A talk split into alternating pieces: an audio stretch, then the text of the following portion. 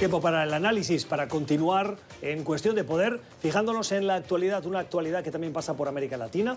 Hemos invitado a Michael Shifter, es presidente del Diálogo Interamericano, uno de los centros de pensamiento más relevantes cuando se trata de, desde Washington, mirar a América Latina. Michael, ¿cómo estás? Muy buenas noches. Un gusto. Buenas noches. Gracias por estar con nosotros y feliz año. No habíamos tenido ocasión Muchas gracias, de, lo mismo. de saludarnos. Deseo todo lo mejor. Igualmente. Em, diversas cuestiones en, América Latina. Hoy quiero comenzar por Bolivia. En las últimas horas hemos visto al expresidente Evo Morales hacer eh, incendiarias declaraciones desde Argentina, donde se encuentra asilado político, como asilado político, en el que ha sugerido y luego ha tenido que retractarse dada la reacción de rechazo que ha generado sus palabras y sus ideas, la creación, dice, de volver a Bolivia en algún momento y crear milicias al estilo chavista. Milicias que son, por ejemplo, las que hemos visto en las últimas semanas en Venezuela, asaltando, asediando a la Asamblea Nacional y que han impedido que diputados electos entrasen en el hemiciclo, que Juan Guaidó eh, tomara posesión en primera instancia cuando le correspondía el 5 de enero de su continuidad al frente de la Asamblea Nacional con el quórum necesario, etc. Milicias peligrosas, milicias que no responden a ningún tipo de orden ni de ley. ¿Qué le está pasando a Evo Morales? ¿Se está radicalizando? Bueno, eh, por cierto, él está muy resentido. Eh, él dice y sostiene que fue objeto de un golpe de Estado en, en Bolivia y él cree que fue el líder por siempre eterno de, de Bolivia. ¿no? Él por eso siguió para, sus, intentó su, su, cuarto mandato, que no resultó. Y ahora está jugando un papel, a mí me parece bastante preocupante, peligroso, eh, desde Argentina, con sus declaraciones, porque lo que necesita Bolivia en este momento es consolidar el país. Y su partido, MAS, tiene que participar en ese proceso, proponer un candidato y va para elecciones el 3 de mayo. Y el hecho que Morales está haciendo esas declaraciones tiene, todavía tiene seguidores en su partido. Hay mucha gente en su partido que no que, han tomado distancia de él porque no comparte lo que está lo que está haciendo desde Argentina, pero sí se puede causar problemas y complicar una situación que ya es muy delicada, ya es muy difícil y complicarlo más. Entonces me parece que realmente es lamentable y uh, hay que hacer todo posible de los aliados del gobierno de Argentina y otros para decir, mira, este, esto, no es, eh, esto no se puede hacer porque está en juego un país que está en una situación bastante eh, frágil, digamos, volátil, y esto, esa chispa de, su declaración podía generar mayor eh, instabilidad y violencia. Entonces, me parece que eso es, es un tema preocupante. De acuerdo a la legislación internacional, cuando un país ofrece asilo político, una de las condiciones que asume la persona que eh, toma ese asilo es la de mantener un perfil bajo y evitar hacer eh, declaraciones y mucho menos declaraciones incendiarias. Sí. ¿Qué tendría que hacer el gobierno de Argentina frente a este tipo de declaraciones que claramente son incendiarias y que incitan a la violencia? Bueno, él, yo creo que él, yo lo vi en una entrevista con él uh, hace un par de días y creo que no entiende bien eh, lo que él entendió es que no se puede participar en la política argentina. Y esto fue prohibido. Lo que no entendió es que no se puede participar en la política boliviana desde Argentina. Y yo creo que hay que reforzar eh, este mensaje. Creo que el gobierno de Alberto Fernández tiene obligación para hacer eso, porque si no, o sea, eh, sea eh, Evo Morales puede jugar un papel muy, muy, muy dañino para, pa, para Bolivia. Entonces, ¿Sí? yo creo que ese, ese, mensaje tiene que venir y tiene que ser muy, muy claro.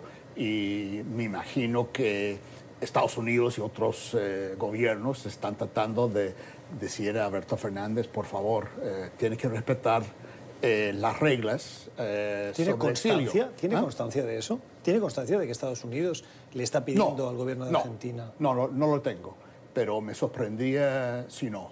O sea, no tengo ninguna constancia de eso, pero yo creo que eh, Estados Unidos está interesado, creo, en un proceso electoral donde que es inclusivo, que es abierto, que es competitivo y obviamente que es tranquilo. Y lo último que va a ser tranquilo es si Morales empieza a, generar ese tipo de ruido, eh, como, como tú dices, declaraciones bastante incendiarias. Es imaginable pensar que Alberto Fernández puede llegar a un punto en el que si Evo Morales no cambia su actitud, tenga que enfrentarse a el dilema de expulsarlo o retirarle ese asilo político? Bueno, vamos a ver, yo, depende cómo, va. Yo me imagino que hay que reconocer que en el gobierno de Argentina está el presidente Fernández y está la vicepresidenta Cristina Fernández de Kirchner. Y podría haber... Sí, pero hasta la fecha, Cristina Fernández de Kirchner está pasando... Hasta ahora, no, no ha dicho nada.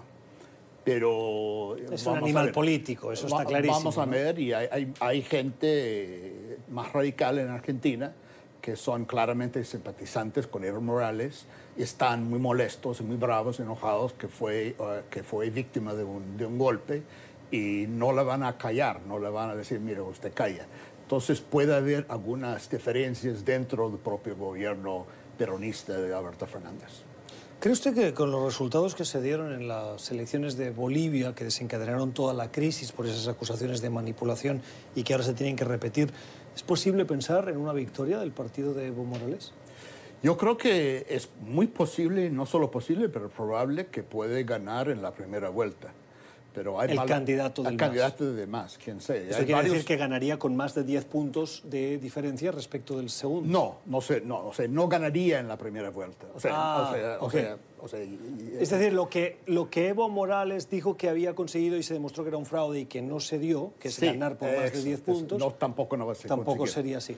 Y ahora tiene cuatro o cinco candidatos de la oposición, que se supone si quien, quien, quien, quien, está segundo, después de más, si ese es el escenario, que se van a unirse y van a, van a ganar en la segunda vuelta. Pero esa película ya, ya, la hemos visto, ¿no?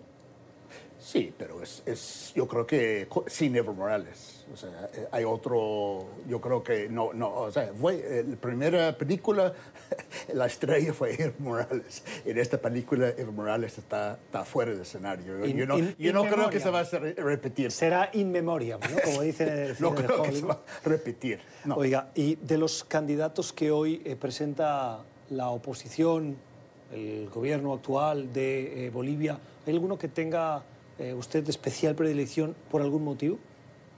Bueno, hay, hay varios, hay dos expresidentes, eh, Carlos Mesa y Tute Quiroga. Eh, hay el señor Luis Camacho, que es el líder más de derecha de Santa Cruz, que, que lideró el movimiento cívico, que fue un actor muy importante en, todo el escenario contra, contra Morales. Y hay eh, Samuel eh, Dorir Medina, que es otro, eh, también otro político, hay cuatro o cinco que van a estar ahí.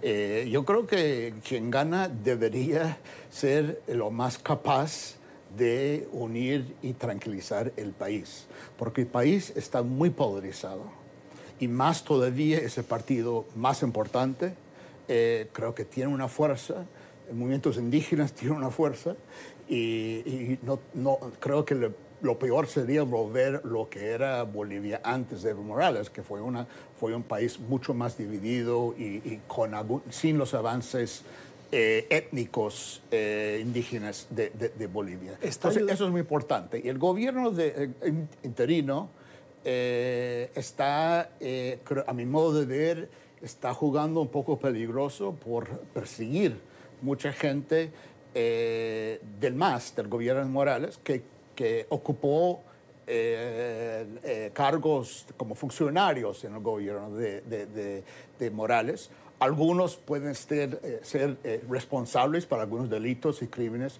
pero no todos. Entonces, eso tiene gran riesgo también de provocar el otro lado y alimentar eh, las divisiones y la inestabilidad.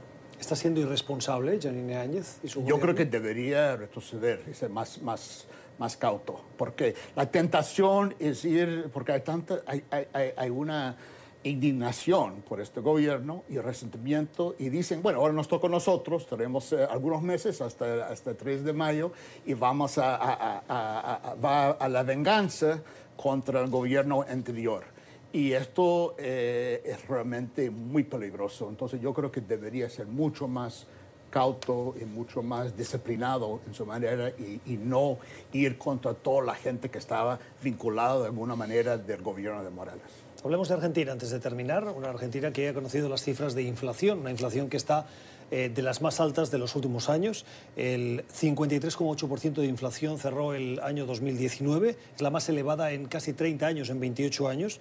Eh, la devaluación del 2009 provocó una aceleración de los precios eh, y hoy el dólar cotiza 36,8. En diciembre había llegado al 63 dólares el peso. Ah, ¿Cree posible que Alberto Fernández, ahora que ya no está en campaña, puede darle la vuelta a estas, a estas cifras macroeconómicas? Bueno, yo, yo, creo que esto está por verse. Tiene un, ministro de Finanzas, eh, Guzmán, que es un tipo que, que es bien respetado, eh, pero tiene una situación económica terrible. no hay manera de desfrizar esto. Eh, no va a crecer este año, va a ser recesión. Y todo, eh, las Naciones Unidas y otras instituciones que midan y proyectan esas cosas dicen que el año que viene, o sea, este año, 2020, también va a haber una contracción en la economía eh, argentina. Entonces, eso es muy peligroso. Lo, el desafío más grande que enfrenta, que todavía no se sabe cómo, cómo se va a resolver, es cómo se trata con el, eh, con, el Fondo Monetario Internacional, que tiene un paquete de apoyo de 57 billones de dólares, y también los acreedores eh, eh, particulares del sector privado. Entonces, es, es, todo esto hay que ver, porque obviamente el gobierno no está en condiciones de repagar esto.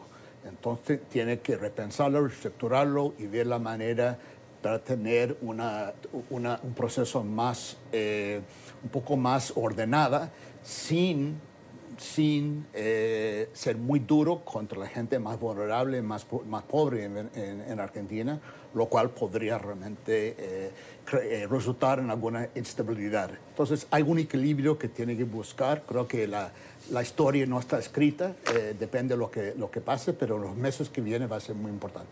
No tengo mucho tiempo. Si me responde en 10 segundos, le hago la pregunta. ¿Deal? Sí, sí, el 31 de enero va a visitar Alberto Fernández al Papa Francisco. Un Papa Francisco que hasta la fecha, y hay mucha especulación sobre por qué no lo ha hecho, no ha visitado Argentina. ¿Qué se espera de esa reunión? bueno, yo, creo que nadie duda en Argentina que, que Papa Francisco tiene mucho que ver en, la política argentina, que, que, él es un actor importante. Creo que es la carta que está buscando Alberto Fernández para, para que el, el, Papa juegue un papel. también va a estar el, el director del Fondo Monetario ahí, que no es por casualidad que ella también va a estar en esta reunión interesante. Vamos a seguirla y haremos el análisis en su momento. Gracias, Michael Shifter, presidente del Diálogo Interamericano. Vuelva a escuchar esta entrevista en nuestro podcast, en Apple y en Spotify. Ya regresamos.